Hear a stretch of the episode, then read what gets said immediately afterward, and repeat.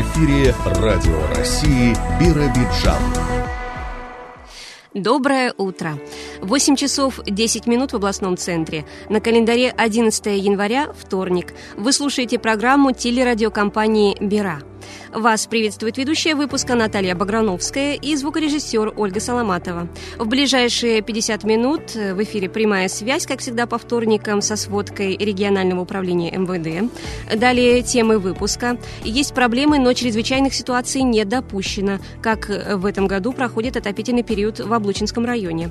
Продать подороже, чтобы качественно подготовиться к весне. Повышение цен на сою ждут в крестьянско-фермерском хозяйстве Андрея Утина в селе Степном Ленинского района. Чем будет удивлять посетителей открывшаяся недавно новая модельная библиотека в Биробиджане. Во второй половине часа актуальное интервью. Тема рубрики сегодня «Мультипликация как бизнес». Моей собеседницей станет Александра Царева, владелица детской студии мультипликации в областном центре и победительница проекта «Мама-предприниматель». А прямо сейчас новости.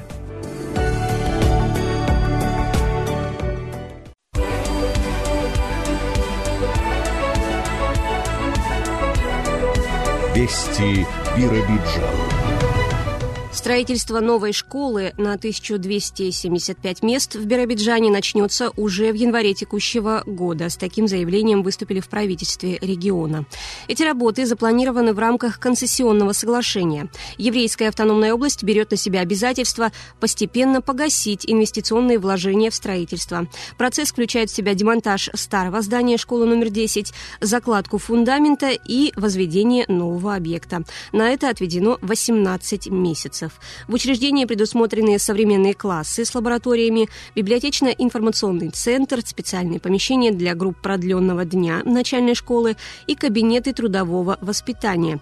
В физкультурном блоке площадью в тысячу квадратных метров будет два зала. Двор школы оборудуют спортивными тренажерами и беговыми дорожками. Реализация инвестпроектов с государственной поддержкой продолжается на Дальнем Востоке. Их число уже превысило 2000. Общий объем инвестиций по соглашениям более 6 триллионов рублей. Построено свыше 440 предприятий, создано 86 тысяч рабочих мест. В рамках единой субсидии в минувшем году в регионах Дальнего Востока введено в эксплуатацию 62 социальных объекта. Еще в 77 провели реконструкцию. Построены и отремонтированы школы и детские сады, поликлиники и фельдшерско-акушерские пункты, учреждения культуры и спорта. Появились новые спортивные площадки, необходимое оборудование, получили колледжи и больницы. Более 75 миллионов рублей составил ущерб от пожара в учебном корпусе Приамурского госуниверситета имени Шалом Алейхима по улице Ленина в Биробиджане. Напомню, это произошло 31 декабря минувшего года. В результате повреждены помещения на втором, третьем и четвертом этажах. Площадь возгорания составила полторы тысячи квадратных метров. По данному факту возбуждено уголовное дело. Сотрудники испытательной пожарной лаборатории Хабаровского края устанавливают причины возгорания. Новый закон о контроле над бизнесом на региональном и муниципальном уровне вступил в силу. Документ призван э, снизить число проверок в отношении добросовестных предпринимателей. Также это касается тех секторов экономики, где риск нарушений минимален. В работе проверяющих главным является не наказание виновных, а предупреждение нарушений обязательных требований. Перечень профилактических мер достаточно широк, что существенно снижает возможности административного давления на бизнес. Выездных проверок проверок будет меньше. Они будут проводиться в исключительных случаях. Их срок строго регламентирован и не может превышать 10 дней. Из 19 видов регионального государственного контроля в отношении 16 предусмотрен отказ от проведения плановых контрольных мероприятий. В этом году Крещенский городок в Биробиджане сменит свою прописку. Его планируют оборудовать в районе Невского залива. Как заявили в мэрии, это связано с тем, что на реке Бире продолжаются ремонтные работы. На водоеме есть промоины, и проводить здесь мероприятие небезопасно. Пока новое место проходит проверку. Между тем, в городской администрации подчеркнули, набирать воду на Невском заливе и использовать ее для питья нельзя, а освященную воду можно будет брать в Благовещенском кафедральном Кафедральном соборе церкви Николая Чудотворца.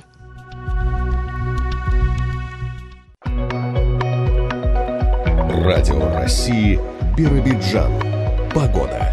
Сегодня по области ожидается переменная облачность. Небольшой снег возможен в облучье. Температура днем минус 19-23, а ночью столбик термометра опустится до минус 27-30. Ветер преимущественно северо-западного направления до 3 метров в секунду. Местами порывы до 9. Атмосферное давление 758 миллиметров.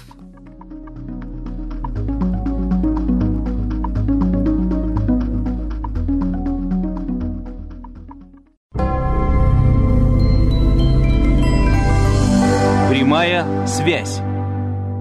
Стартовал э, новый 2022 год, э, но Наши традиции сохраняются, и в том числе рубрика «Прямая связь». Как всегда, по вторникам с нами на связи руководитель пресс-службы Управления МВД России по еврейской автономной области Оксана Ткачева. Доброе утро. Доброе утро. Э, началась трудовая неделя. Нужно сказать, что для сотрудников органов внутренних дел период с 30 декабря по 10 января традиционно это была самая горячая пора.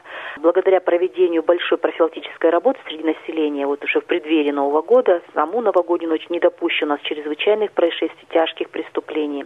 Но, тем не менее, десятки раз сотрудникам полиции приходилось выезжать на вызова о скандалах между супругами, соседями, сожителями. Э, некоторые выясняли отношения с помощью кулаков. К счастью, обошлось без тяжких последствий, но немало вызовов было на семейные разборки, которые провоцируют большим количеством спиртного. Не обошлось у нас без э, потерь личного имущества граждан. Очень много было заявлений о том, что утеряны сотовые телефоны, такси, в магазинах, в ресторанах, в кафе. То есть граждане просто забывали их или оставляли без присмотра. Сейчас по данным фактам у нас, конечно, проводятся проверки. Ряд возбуждено уголовных дел, потому что потери были достаточно серьезные. Телефоны достигали несколько десятков э, сотен рублей, поэтому есть э, где и чем работать в этом плане. Ну, не обошлось, как я сказала, веселье без краж. Жители автономии по собственной осмотрительности не закрывали двери, э, проникали в квартиру, забирали вещи с прихожих, их. И такие факты, когда в дом были приглашены мало знакомые люди, совсем недавние знакомства, которые оборачивались хозяевам тем, что они выясняли о том, что у них потеряно то или иное имущество. То есть вот эти вот жалобы, конечно же, от жителей все регистрировались. Сотрудники органов внутренних дел продолжают нести службу. Конечно же, мы работаем в круглосуточном режиме, говорим всегда о том, что в телефон дежурной части 20302 102 с мобильного телефона всегда на связи, можно обращаться, звонить. Ну и тем не менее, конечно же, самим быть бдительными, осторожными. Хочу отметить, что в целом за первые 10 дней Нового года в области у нас зарегистрировано свыше 500 происшествий, преступлений, звонков самых различных, да, но а, стоит отметить, что это меньше, чем во время январских праздников, например, прошлого года. То есть все-таки большинство населения получали удовольствие от общения с родными, близкими. Это как раз были те дни, когда можно было встретиться, пройтись по улицам нашего города, несмотря на морозные дни, провести праздничные дни в уединении в семье. И э, не поддавайтесь, опять же, на уловки мошенников, которые также у нас были зарегистрированы факты, когда звонили гражданам и сообщали о каких-то выигрышах, или же о том, что их номера или счета э, пытаются оформить кредиты. Давайте все это оставим в прошлом году, и в этом году будем бдительными и осторожными. Присоединяюсь. Благодарю вас, Оксана. Напоминаю, что с нами на связи была руководитель пресс-службы Управления МВД России по Еврейской автономной области Оксана Ткачева. Вы слушаете Радио России Биробиджан. В самом северном районе области, Облучинском, установились лютые морозы. Между тем, в разгаре отопительный период, и в этот раз он не обходится без сбоев. Так, например, было на минувших длинных выходных. Впрочем, чрезвычайных ситуаций не допущено. Об этом Алексею Минаеву сообщил заместитель главы районной администрации Евгений Исаков. Если говорить о ситуации, которая сейчас сложилась на территории района по системе теплоснабжения, то на сегодня все котельные работают в штатном режиме, запас угля имеется на всех котельных, и подвоз осуществляется в графике.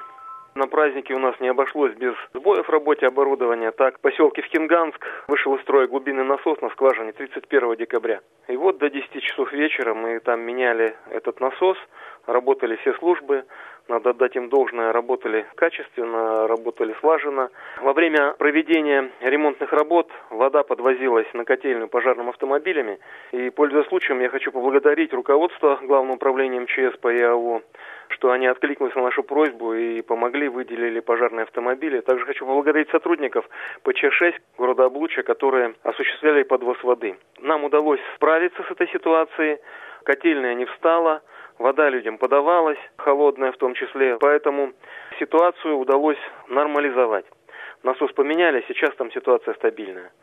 Ну, вчера буквально система отопления в одном из домов поселка Двуречья дала течь. Были выполнены работы по замене участка системы теплоснабжения данного дома. Они были выполнены в короткие сроки, что спасло систему от размораживания. Ситуация на сегодня стабильна. Проблемы, конечно, есть. Если говорить о нашей центральной котельной, которая традиционно привлекала внимание, центральной котельной города Облучья, которая традиционно привлекала внимание вот на протяжении уже прошлого года, начала этого года, то на сегодня там выполнены работы по замене четырех котлов, Установлено три котла по 1,86 мегаватта и один котел на 2 мегаватта, что позволило нам выдавать температуру теплоносителя в графике. На сегодня там на обратке идет порядка 60 градусов. Для этой температуры, уличной температуры, это нормально. То есть жалоб, по крайней мере, сейчас от населения нет. Ситуация напряженная, ситуация непростая, но ресурсникам удается справляться с теми задачами, которые на сегодня стоят. И пока мы не допустили чрезвычайных ситуаций, никаких понижения температурного режима в жилых домах, социально значимых объектах. У нас вот Теплозерск всегда вот в этот период был сложным проблемным поселком в плане ЖКХ. Вот какая ситуация сейчас там все-таки? Ну, на сегодня ситуация там стабильна. Проблемных вопросов там нет. Там работает на сегодня облэнергоремонт организация «Облэнергоремонт Плюс», которая с поставленными задачами справляется. И топливо подвозят регулярно, и котельное оборудование, оно работает на сегодня в штатном режиме. Ну вот многие жители Облучинского района живут в частном секторе, вот очень холодно, с дровами нет проблем? С учетом того, что у нас снежный покров выше нормы на сегодня, вот порядка 60 там, сантиметров, 50 сантиметров в лесу, то очень проблемно, конечно, людям самим заехать, те, которые брали или за билеты сами и заготавливали. Ну, на сегодня есть ряд организаций на территории района, которые поставляют дрова населению. И в частности, в Пашково у нас Синчунь лес и Хайхуа, они предоставляют населению отходы деревообработки свои практически бесплатно. Есть э, предприятия, которые работают в теплом озере, которые поставляют дрова и в Беру, и в теплое озеро. Есть в Биракане предприятия, которые тоже поставляют дрова.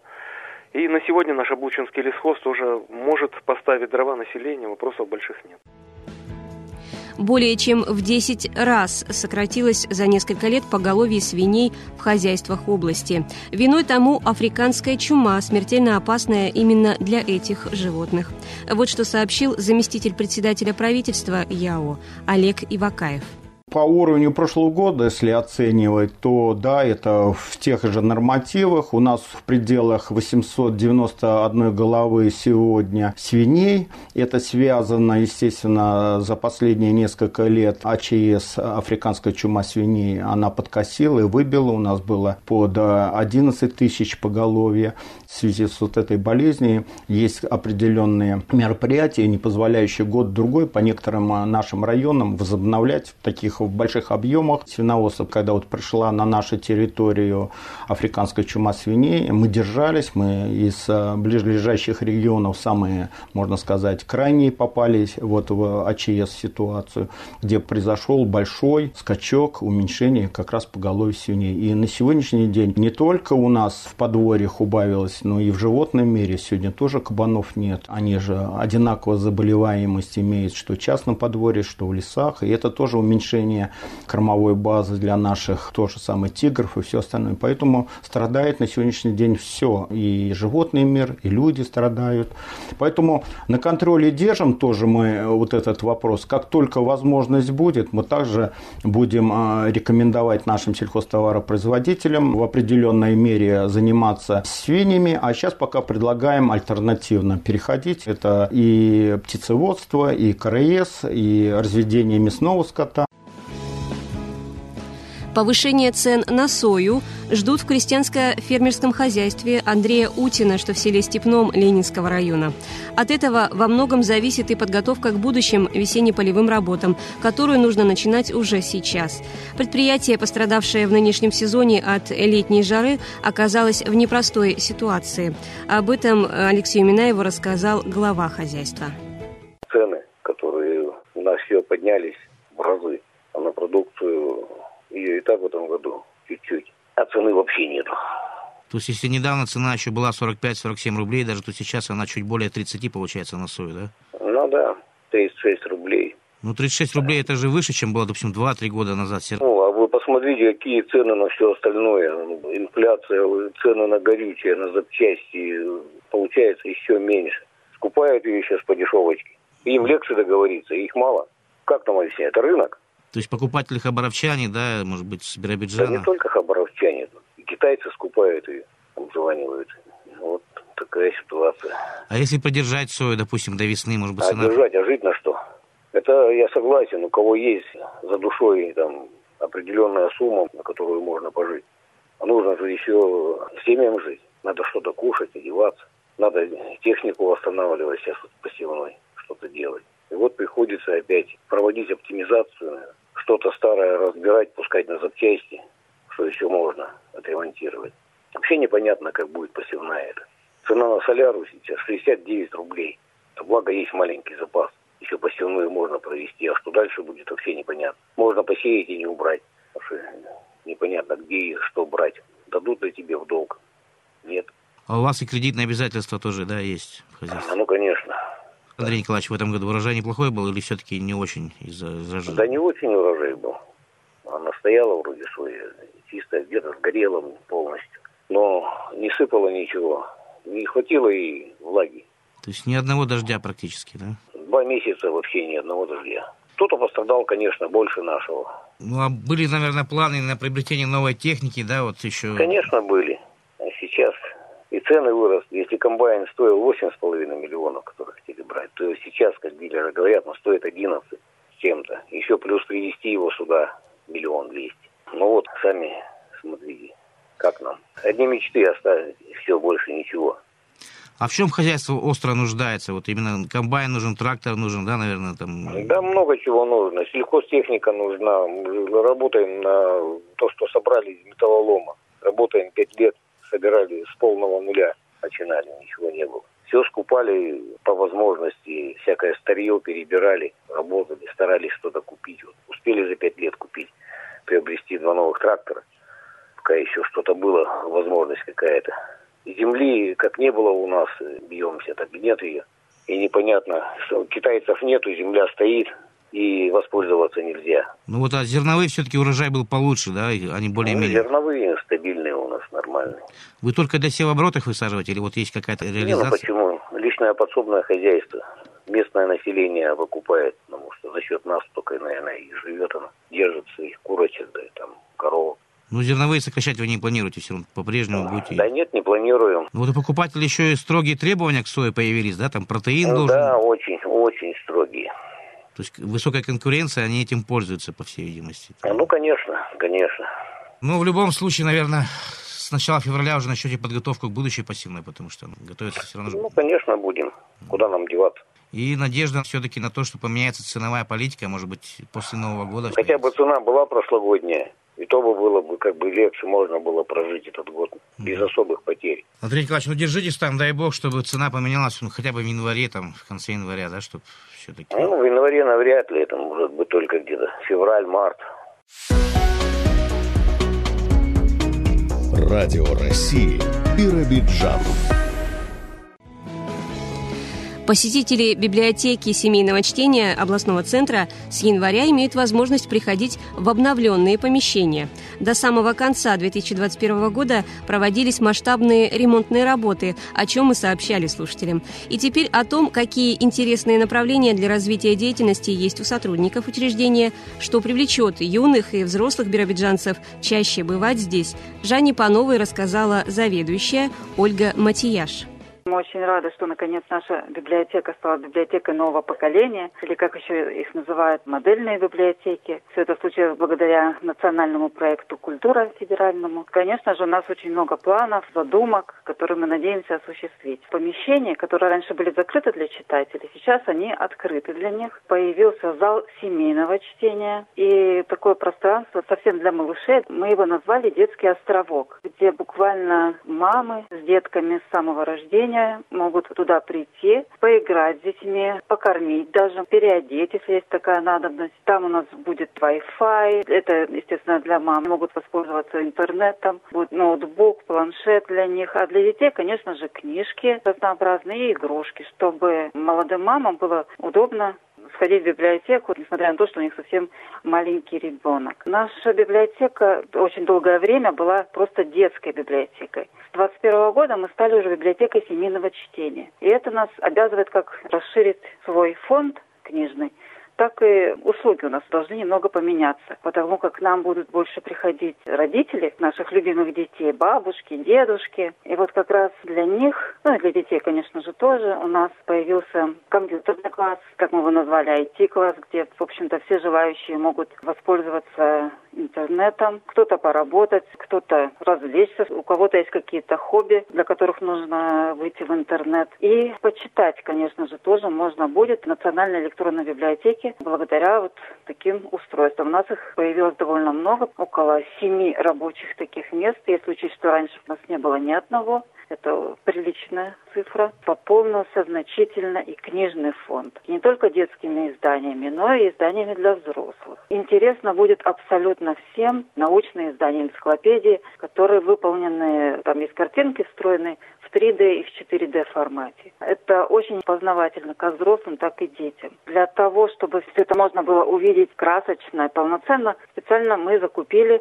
планшеты. То, что вот, в общем-то, ранее ни в одной библиотеке не было сделано. Изюминкой нашей библиотеки, как все ее называют, это пескограф закуплен. Каждый сможет проявить творческие способности, фантазию. Интересное такое дело рисование по песку. Конечно, этому надо научиться. Один из наших библиотекарей начала осваивать азы вот этого искусства, и она уже готова поделиться этим с нашими читателями. И мы надеемся, что и взрослым все это очень понравится. И дети, конечно, с удовольствием уже сейчас этим занимаются. Ольга Ольга Геннадьевна, ну и вообще, чтобы вот сейчас работать по-новому, ведь вашим библиотекарям пришлось учиться, да. проходить курсы повышения да. квалификации. Еще планируем их проходить. У нас еще очень много курсов, то, что в планах на этот год, на ближайшие три года. Мы готовы учиться и с радостью это делаем, потому что это очень-очень полезная вещь, как это показала практика. Вы как руководитель тоже учебу проходили? В 2021 году я прошла учебу как раз по созданию библиотек семейного чтения. И вот на этой учебе я, кстати, узнала про эту комнату детскую. Есть такая концепция Kids Friendly, дружественное для детей пространство. И так как нам приходит очень много молодых мам, и у них есть дети постарше, школьники, например, им как-то некуда было особо деться у нас в библиотеке. Они там бегали между стеллажей. А теперь у них есть свое отдельное пространство, где они могут с удовольствием все провести время, и мамы, и дети. И еще у нас планируется создание семейного клуба выходного дня, который, в общем-то, он уже у нас назревал на протяжении 21 года. Вот в 22 году мы решили все-таки его создать, потому что есть очень много желающих родителей, детей, которые хотят просто, чтобы у них было какое-то место, где они могут дружно выходной выйти, посидеть, и где каждому найдется дело по душе. Для этого, в общем, все условия, плюс можно и в игры настольные, и в компьютерные вместе поиграть, и будут у нас мастер-классы, различные мероприятия. Вы уже подвели итоги? Сколько читателей у вас было в 2021? И сейчас прогнозы. Наверняка строите. Прибавится пользователей? В нашей библиотеке на данный момент числится около полутора тысяч читателей. На сто процентов уверен, уверена, что прибавится, потому что уже сейчас мы отработали всего два дня на этих новогодних праздниках, и мы видим, какая заинтересованность населения нашего района. Детки приходят, и взрослые приходят, спрашивают,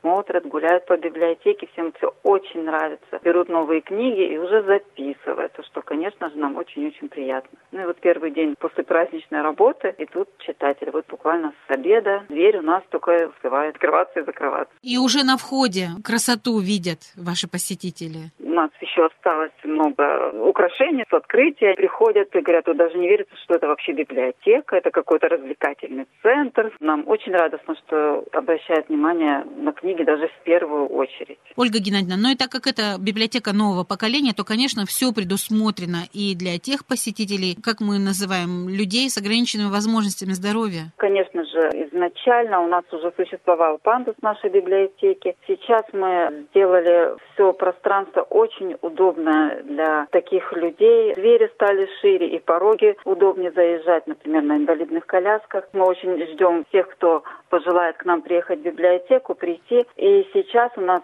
создается клуб для людей с ограниченными возможностями. Есть желающие посещать этот клуб. Очень радостно, что люди все буквально, несмотря на возможности здоровья, смогут воспользоваться нашей библиотекой. И спасибо этому проекту. Год предстоит напряженный, но по-прежнему творческий. И обретенный статус – это не столько признание заслуг, сколько стимул для очередных достижений. Первый год в новом качестве встретил известный в области журналист и литератор Александр Драбкин. Сейчас он работает над новым сборником. Об этом он рассказал нашему корреспонденту Сергею Корнелевскому. Член Союза писателей России, доцент кафедры права Приморского госуниверситета Мишела Малихина, корреспондент газеты «Девок» Александр Драбкин. Александр Леонидович, здравствуйте. Здравствуйте. Э, главный информационный повод – это присвоение почетного звания «Почетный гражданин еврейской автономной области».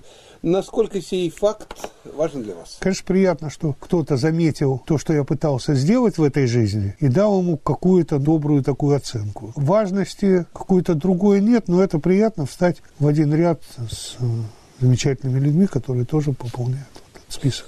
Э, у вас э, номер там круглый, да? 50 Есть определенная смысловая нагрузка этого события. Биробиджан. Здесь и сейчас, и Биробиджан сквозь призму воспоминаний. Это все-таки разные города. Абсолютно разные. Одними и теми же остаются только камни. Да, есть еще мелодии и ноты того Биробиджана у некоторых людей. Общались с Валерой Гершковичем, иногда с Гуревичем, Валерием Соломоновичем общаемся вот с моим другом Мишей Глуховым.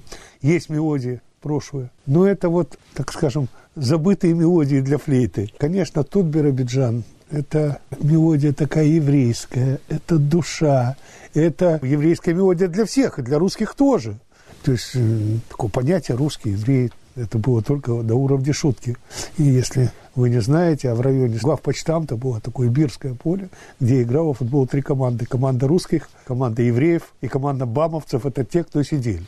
И был такой покойный, к сожалению, Валера Геллер. Он подходил, он весь на кулках был. И он спрашивал, я сегодня играю за кого, за евреев или за бабовцев? это другой город по уровню душевности, по уровню понимания людей. Хотя многое из того города Биробиджана здесь все-таки осталось. Бывая в других городах, я это вижу. Если экранизировать ваше произведение... Работы, я как-то... Произведение, Хорошо. это нечто большое. Если экранизировать ваши работы так. и воссоздавать, что написано, те, кто люди жили, могут не согласиться и сказать, ну, вы такой нарисовали образ Биробиджана, которого, может быть, в те годы и не было. Вы же имеете право на какое-то литературное обобщение, на какую-то иную смысловую нагрузку. Возьму на себя такую нескромную смелость. Думаю, не будет такого. Во-первых, многие читали книжки, и они для них как раз все в первую очередь не говорят, что они там хорошо литературно написаны, в первую очередь говорят, что там узнаваемо. Биробиджан, мы уже говорили, как уходящая натура. Есть ли опасения, что писать уже будет не о чем? Я об этом не думал, но думаю всегда. В любом городе, в любом населенном пункте всегда будет о чем писать, надо только это увидеть. Надо, чтобы это стало интересным. Писать будет всегда о чем. Всегда люди совершают какие-то героические поступки, попадают в какие-то веселые ситуации. Всегда это есть. Надо просто однажды это увидеть. Что касается писательской работы, то я считаю одним из ярких самых дней моей жизни это знакомство с замечательным ныне ушедшим Анатолием Ивановичем Копенковым, и дружбу с ним, которая была хоть и недолгой, два года. Это было открытие для меня вообще. Пусть другого уровня, не по высоте, а по содержанию. Это знакомство и целый этап жизни, знакомство с э, Михаилом Феофановичем Асуламовым замечательным поэтом. А теперь чем порадует нас почетный гражданин еврейской автономии? Ну, я не знаю, вас это порадует или нет, то готовится к изданию книжка. Это будут 10 разных рассказов, которые переводчик Велвул Чердин перевел в Иерусалиме на идиш, и это будет книжка, с одной стороны, будут оформленных, кстати, рисунками Владика Цапа, любимого мною, на идише, а с другой на русском. Вот такая книжка, которая рабочее название «Ох уж эти евреи», это книжка о Биробиджане и о биробиджанцах. Но это те рассказы, которые уже опубликовались, только что они на двух языках и с замечательными Владика рисунками. Если это порадует, то это порадует. А если нет, ну уж как получится. Она еще не готова, поэтому не знаю, как получится. Чемпионат по ралли-спринту стартовал в автономии. О состязаниях, которые проходили в районе улицы Карьерной областного центра, Жанне Пановой рассказал председатель региональной федерации автомобильного спорта Евгений Селезнев. 9 января состоялся первый этап чемпионата Еврейской автономной области по ралли-спринту. Айс Баттл называется он. Приняли участие 25 команд с Хабаровска, с Биробиджана. Параллельно шла еще гонка по джип спринту. Это по другой трассе. Было там две трассы. Одна протяженностью 3 километра, по джип спринту 2,6 километра. Суть гонки такова, что два круга мы едем в одну сторону и потом в реверсированном движении в другую сторону, в обратном направлении. Потом времена каждого круга складываются и является победитель с наименьшим временем. Вот. На тумбочку стали у нас как пилоты из Биробиджана, так и из Хабаровска. Вы имеете в первый. победителями стали? Победители первого этапа, да. Евгений, а вот чтобы проводить вот этот чемпионат, пришлось еще и трассы готовить специально к соревнованиям? По трассе, конечно, в этом году много очень снега. Карьер это такой ну, специфический объект, где нужно задействовать много техники для уборки снега. Рыхлый снег, поэтому там сильно такая тяжелая техника не нужна, достаточно маленького трактора принципе, которые справились. Ну, выделили два трактора. Спасибо огромное правительству Еврейской автономной области. Сильно помогли нам в этом вопросе. Появилась трасса. Но для джипов дорога была все-таки более сложной, с преодолением джипов, препятствий. Джипы, джиперскую трассу мы делали автомобилем. Джип подразумевает оффроуд, бездорожье. Поэтому там, где прошел автомобиль изначально, там и были соревнования в этом классе именно для джипов. То есть не специально выглаженные трассы, почищенные от снега, а наоборот, в снегу это было, чтобы естественное такое препятствие природное. И наверняка зрелищными были эти соревнования. Снег летел в разные стороны на этой трассе. А вот, Евгений, какие-то, может быть, интересные еще подробности, моменты? Вообще считают много людей, что это для профессионалов, на самом деле это любительское соревнование. То есть принять участие может каждый абсолютно на городском автомобиле. Как девушки, так и парни, все желающие. И в этом вся специфика этого соревнования. Мы делаем его для всех. Ну, естественно, принимали участие, конечно, и опытные пилоты, но у них уже класс повыше идет. Конечно, были вылеты, были эвакуации, не без этого. Все, в принципе, гладко, все отлично прошло. И мы знаем, что всего 15 победителей и призеров, но вы сказали, что это первый этап, то есть будет и продолжение? Через две недели состоится еще второй этап, и в феврале мы проведем третий заключительный этап, финальный. Пока состоялось пять классов, мы надеемся, что на втором этапе еще больше будет участников. Условия для участников у нас, наверное, самые лучшие пока что из этих соревнований, потому что нам еще предоставили палатку теплую, МЧС, там был горячий чай, комфортные условия в зимний такой холод для участников мы создали. Поэтому мы надеемся, что в следующий раз еще больше будет участников. Спасибо вам за это сообщение, и мы будем ждать окончания вот этого чемпионата, чтобы подвести итоги вместе с вами. Евгений, в завершении интервью вот этого короткого давайте еще скажем, ведь экипажи из еврейской автономной области принимают участие в соревнованиях, которые проходят в соседних регионах. Например, вот в январе в Хабаровск собираетесь. Экипажи, которые принимали у нас участие, вот конкретно в джип-спринте, да, они ездят всегда в Хабаровский край. Они, в принципе, выиграли чемпионат Хабаровского края. То есть они считаются победителями вообще. Сейчас они уже заняли тумбочки. У нас уже на первом этапе. Ну, они идут здорово всегда. Ну и также по раллийной трассе, по легковым автомобилям, то же самое. То есть здесь принимают участие. Участвуют также в соседнем регионе, в аналогичных соревнованиях. Ну, набираются опыт опыта. Это уже такие более профессиональные пилоты, которым нужен адреналин. Люди такие. У соседей уже будет через неделю соревнования хабаровские. У них тоже полноценный чемпионат идет, шесть этапов. Ну, мы подстроились друг по другу даты, чтобы не пересекались, поэтому никто друг другу не мешает. Мы наоборот рады, что наши участники ездят туда, и их участники ездят к нам. То есть мы за автоспорт, мы за мир во всем мире. Вы слушаете Радио России Биробиджан.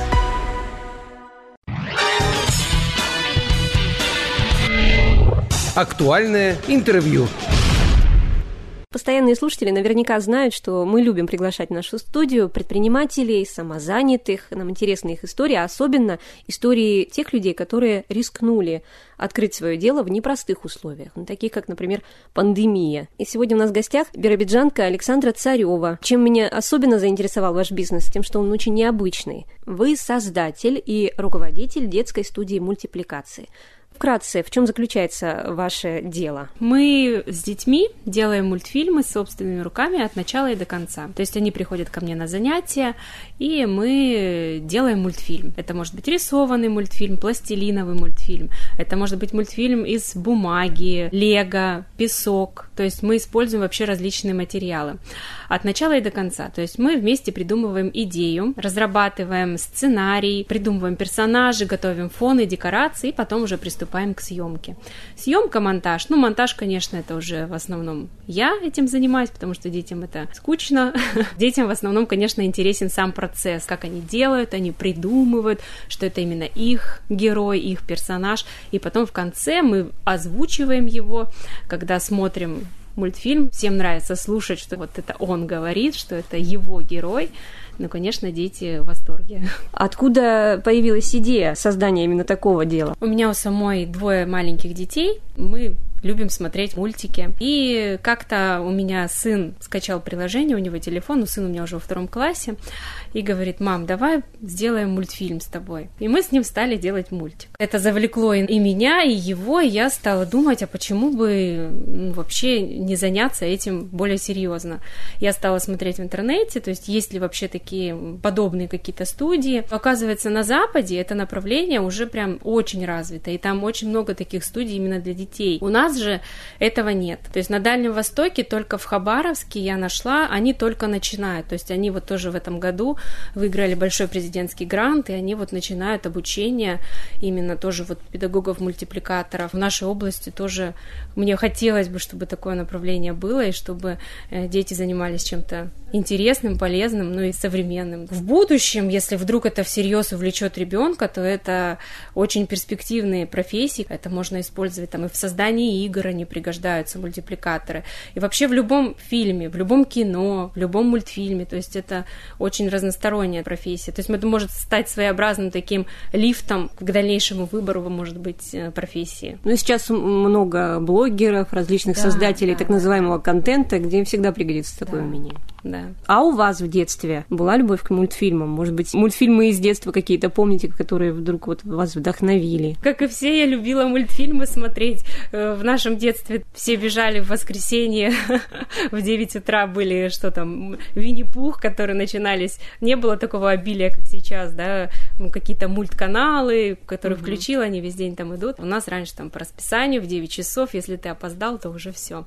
Вот. Ну, конечно, любила смотреть все эти диснеевские мультики про Золушку, Красавица и чудовище. Не только дети, наверное, любят смотреть мультфильмы, мне кажется, что и многие взрослые тоже очень любят. Нам повезло с вами в том, что мы еще помним советские мультфильмы, вот это наша классика, но тогда почему-то вот диснеевские особо завораживали, не знаю, потому что они другие немножко. Потому что их, наверное, было не так много, mm-hmm. как сейчас, и это было что-то необычное такое, да, волшебное, завораживающее. Не страшно ли было открывать свое дело в такое время? И вообще, есть ли у вас какой-то опыт в бизнесе? Опыта в бизнесе нет. Это мое первое дело. Вообще мысли об открытии были уже давно. Мне хотелось работать самой, собственно, бизнес иметь. Я всегда знала, что это будет связано с детьми. У меня есть опыт работы с детьми в детском развивающем центре. Я работала педагогом с детьми дошкольного возраста. Мне очень нравилась работа. Ну, потом были обстоятельства, которые заставили меня уйти. Два года я там не работала, но как-то душой меня все-таки тянуло к детям, и хотелось с ними заниматься. А открывать очередной развивающий центр, я думаю, что их достаточно в нашем городе. А вот который развивает именно другую сторону детей, творческую, именно креативную часть ребенка, такого не было. И поэтому я остановилась вот на таком э, виде бизнеса. Особо страхов не было. Я как-то была уверена, уверена в том, что все будет хорошо, если даже с пандемией, ну, все когда-то закончится. Требовалось наверняка какое-то обучение, прежде чем открыть свое дело. Да, конечно, обязательно. Я проходила онлайн-курсы, и потом я узнала, что в Новосибирске проводится ежегодно международный фестиваль именно анимационного детского кино. Там на базе этого фестиваля две недели обучают именно педагогов-мультипликаторов. Вообще там уже принимали действующие студии, которые работают с детьми. Но я написала, что у меня еще нет ничего, я только хочу, я только планирую. Они с удовольствием согласились меня принять, и я к ним прилетела на обучение. Мастер-классы проводили известные режиссеры, у нас там был Сергей Серегин, Алексеев был, потом приезжали с Союз мультфильма, кукольник Игорь Хилов. Рассказывали вообще весь процесс именно педагогики, педагог-мультипликатор. Не только саму технику создания мультфильма, то есть как работать с детьми. Дали программы, с которыми можно работать. Ну, конечно, их уже дорабатываешь для своих детей конкретно, но вот такую базу, основу, конечно, мы там получили очень большую. Если я правильно понимаю, цель э, самого курса – это не столько сам мультфильм, итоговый продукт, да, а процесс его создания и то развитие, которое получает ребенок в процессе. Конечно. Помимо того, что мы вот придумываем все этих героев, персонажей, делаем собственными руками, дети выполняют каждый раз задания различные. То есть это задания и на развитие креативного мышления, и на актерского мастерства. То есть абсолютно-абсолютно разного характера. Некоторые думают, да, что мультфильм это все-таки такая рутинная работа, что она очень кропотливая и, и очень долгая. Но если ее грамотно выстроить с детьми, то им будет интересно и полезно, конечно, для развития, для общего.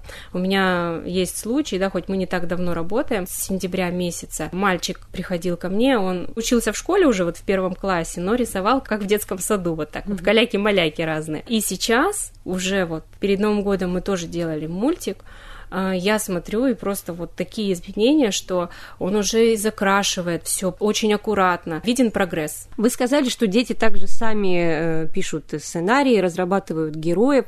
Вот здесь какие наблюдения? Насколько зашорено, будем говорить, их сознание? И в том потоке информации, в котором мы все живем, вот как это влияет на детей и проявляются ли все-таки нотки непосредственности детской, этого воображения просто, которое невозможно представить и воспроизвести взрослому? Человеку? Ну, конечно, это вообще, как думают дети, мы так не придумаем никогда. Такие идеи возникают порой, как может выглядеть персонаж. Вот э, мы снимали, опять же, да, к Новому году готовили мультик «Снегурочка». Ну, казалось бы, Снегурочка, да, она у всех в понимании вот такая – но девочка мне лепит Снегурочку абсолютно другую. То есть она розовая, она с какими-то там белыми глазами, с черными большими ресницами. То есть в ее понимании вот такая Снегурочка. По сценарию, да, бывает, что ты предлагаешь, все равно я же иду, у меня уже подготовлена какая-то, я предлагаю, что у нас будет вот такое развитие событий. Но потом они вместе, да, обсуждают, предлагают, и в итоге у нас вообще получается другой финал, которого не ожидала ни я, никто, но в итоге получается очень интересно и, ну, в общем, по-детски, так скажем. Среди готовых мультипликационных работ мы уже установили, что это не сама цель, конечно, талант мультипликатора, но тем не менее, есть ли такие работы, которые действительно заслуживают внимания, как отдельный мультфильм? Ну или есть предпосылки? Есть, конечно. Вот сейчас мне очень нравятся работы, которые мы сделали именно к Новому году. Они получились прям такие вот с сюжетом, хоть они и небольшие, но они достаточно так качественно сняты, озвучены. Какие моменты развивают развивает именно вот мультипликация. С этапа создания идеи, написания сценария, проработки персонажей. Конечно же, это в первую очередь воображение. То есть, когда они начинают придумывать, мозг начинает работать, речь развивается очень хорошо. Это все-таки мелкая моторика, когда они лепят своих персонажей, они там бывает вылепливают очень такие мелкие детали, это и глазки, и там и ручки, и все такое маленькое. Еще что влияет на речь? мы озвучиваем мультики. Они потом себя слушают, иногда просят, давайте мы перепишем еще. Ну, им хочется, чтобы они звучали как-то лучше. Здесь тоже это развивается. Актерское мастерство. А, например, мы придумали какого-то персонажа и какую-то сцену в мультфильме. Но как узнать вообще, как будет двигаться наш герой, какое у него будет настроение, какой у него будет характер? Мы проигрываем это обычно в сценках. Ты вот будешь сейчас своим персонажем. И они придумывают, они уже включаются. Это уже не они, они уже в игре, и они играют. Много игр таких у меня, которые развивают именно эмоции, эмоциональный интеллект детей. От детей вернемся снова к вам. Несмотря на то, что вы начинающий, самозанятый, вы еще и победитель конкурса «Мама-предприниматель». Я узнала о том, что проводится конкурс, и решила принять участие, потому что, ну, все-таки для развития, да, дальше для развития, нужны дополнительные средства, дополнительное оборудование. И так получилось, что я победила. Конечно, вообще этот проект «Мама предприниматель», он такой очень большой, масштабный, не только в плане там какой-то финансовой поддержки. Все-таки здесь еще и моральная поддержка и понимание того, что ты не один такой, не одна ты мама предприниматель. Конечно, это очень много полезных знакомств, просто душевных знакомств. Ну вот на ваш взгляд, мама предприниматель как статус – имеет э, право на существование? Или все-таки у предпринимателя не должно быть каких-то дополнительных описательных определений и прочего? Предприниматель есть предприниматель, у него нет пола, это должен быть человек предпринимающий. Ну, мы сейчас живем в такое время, что, мне кажется, здесь не может быть разделения, там, женщина ты или там, или ты мужчина. То есть каждый имеет право заниматься тем, чем ему нравится заниматься, будь то это мама или это мужчина. Конечно, ну, если говорить там мужчины, женщины, мужчинам, наверное, проще в этом плане немножко заниматься бизнесом, потому что на нем не лежит какой-то, наверное, дополнительной ответственности, как на маме. У мамы есть дети, есть дом, который тоже ты не можешь бросить. Как у меня, да, это происходит. У меня дети всегда со мной. Сын у меня там бывает на всех занятиях, если приходит раньше. То есть э, вся семья, получается, вот она тоже погружена в мое дело. То есть если я этим занимаюсь, то, соответственно, и, и дети со мной, и где-то э, и муж мне помогает, то есть меня включены в мой процесс вообще все.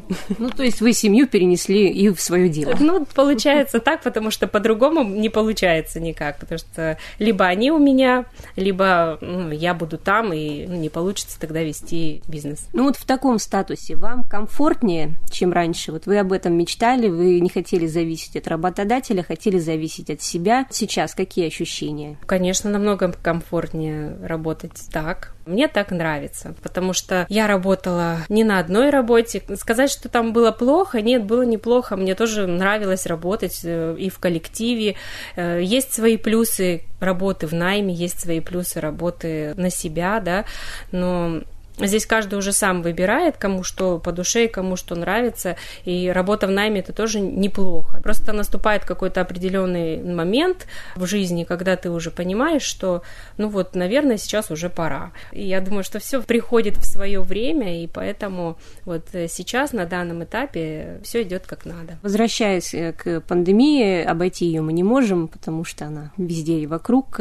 Влияет ли как-то сама пандемия, ограничительные мероприятия с ней связаны? именно на ваше дело? Ну, может быть, сейчас уже не так сильно она влияет, но были определенные трудности, потому что ведутся занятия, помимо того, что у меня в студии, у меня еще ведутся занятия в детском саду. Когда наступил вот этот процесс вакцинации с общей, со всей, вот пришлось, конечно, приостановить немного занятия в детском саду и решать эти вопросы все. Ну, сейчас все уже решили, все нормально, все хорошо. Какие ближайшие планы, какие перспективы видите для своего бизнеса? Ну, вообще в перспективе открыть новое направление. У нас, ну, вот я и ходила на конкурс «Мама предприниматель». Для чего? Я уже обучилась песочной анимации. Но у меня только один, только мой стол. Для этого нужны специальные световые столы, чтобы на них работать. Вот, конечно, я хочу развивать это направление. Это тоже очень интересно для детей. И я хочу в дальнейшем да, взять специалиста, педагога, который, возможно, будет работать с детьми с ограниченными возможностями. Там же в основном идет работа руками, да, пластилин, песок, рисование, бумага, то есть это все очень полезно. Но я понимаю, что здесь должен работать специалист с такими детьми, со специальным образованием, поэтому в дальнейшем, в будущем, ну, не знаю, когда, может быть, на следующий год будем смотреть, как это уже пойдет. Планирую привлечь такого специалиста, чтобы вот открыть такое направление у нас. Ну, а песочная анимация, это вообще будет для всех. То есть я знаю, что не только дети любят работать э, с песком, но и взрослые, многие, у меня уже поступали запросы, что есть ли вообще мастер-классы, может быть, какие-то проводятся для взрослых. Почему бы и нет, да, раз есть запросы. Ну и в планах, конечно, участие. Вообще проводится очень много конкурсов различных всяких, э, вот именно анимационного детского кино. Мы уже успели поучаствовать в одном конкурсе. Вот у нас был конкурс э, «Полярная сова», он проходит в Норильске. Там онлайн работы отправляются, у нас уже вот есть первый диплом наш. Детям приятно и ну, родителям, ну, Конечно, правда? конечно, дети тоже в восторге. Давайте где-то отправлять все наши мультики. Опять же, я думаю, что мы примем участие вот в этом международном фестивале «Жар птица», который который будет летом. Ну и будем развиваться. Спасибо огромное, что нашли время побеседовать со мной и с нашими слушателями, рассказать о своей интересной работе. Желаю успехов вам и вашим подопечным, вашему новому бизнесу. Спасибо вам большое, что пригласили.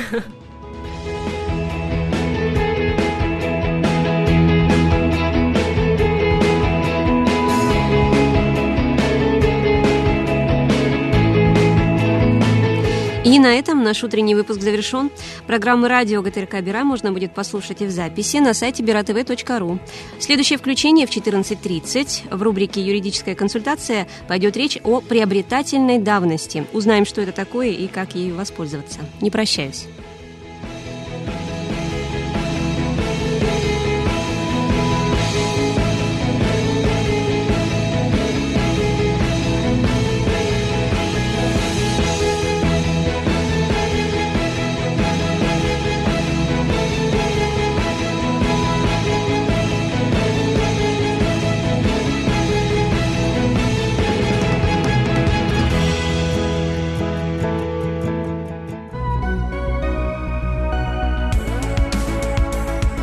Слушали Радио России Биробиджан.